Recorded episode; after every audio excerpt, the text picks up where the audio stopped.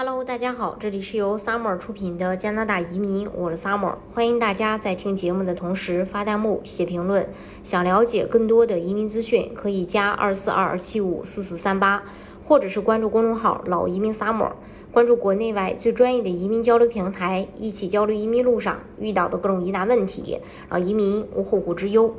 随着全球疫苗接种率的稳健上升，各个国家边境也开始陆续开放。大家由于疫情而耽误的假期，终于也可以再次提上日程。说起出国旅行啊，自然是大家手中护照发挥着重要的作用。护照的实力可以参考每个季度都会发布的护照排名。一般情况下，护照排名还是比较稳定的，上下幅度呢并不会太大。但是从去年到现在，受到疫情的影响，护照实力的排名也发生了翻天覆地的变化。近日，根据全球财务顾问公司阿尔顿资本，根据免签和落地签国家的数量，对一百九十三个联合国家成员和六个地区进行排名，发布了二零二一年第四季度护照的最新榜单。这一次，加拿大护照以九十八个免签以及四十五个落地签的好成绩，位列全球第五，超越了日本、新加坡、塞浦路斯等热门移民国家。加拿大今年护照的成绩对比前两年有了巨大的进步。在疫情爆发前，仅仅有七十七个国家和地区对加拿大的护照开放免签及落地签。二零二零年有一百零八个。从整体来看，全球各国护照在第四季度的全球流动性得分增长了百分之十四点八，各国平均免签数量上升了八十九个国家，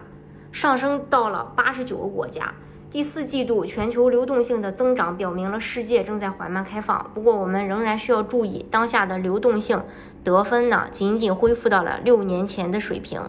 阿联酋护照在二零二一年最后季度重新回到了全球第一，共有一百五十三个免签落地签国家和地区。新西兰排在了第二位，是以一百四十七个免签及落地签国家紧随其后。从整体来看，欧洲各国护照依然在全球排名中保持着领先位置，有十个国家以四百四四十五个免签国家的成绩位列第三名，分别是奥地利、卢森堡、西班牙、意大利、瑞士、韩国、美国以及澳大利亚。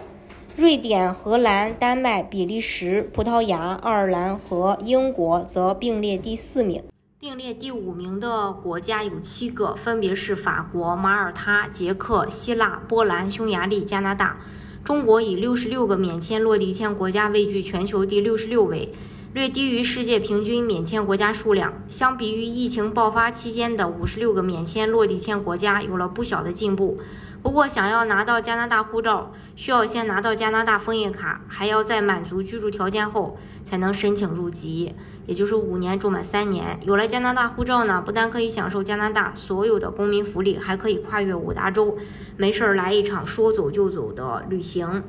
今天的节目呢，就给大家分享到这里。如果大家想具体的了解加拿大的移民政策的话，可以加二四二二七五四四三八，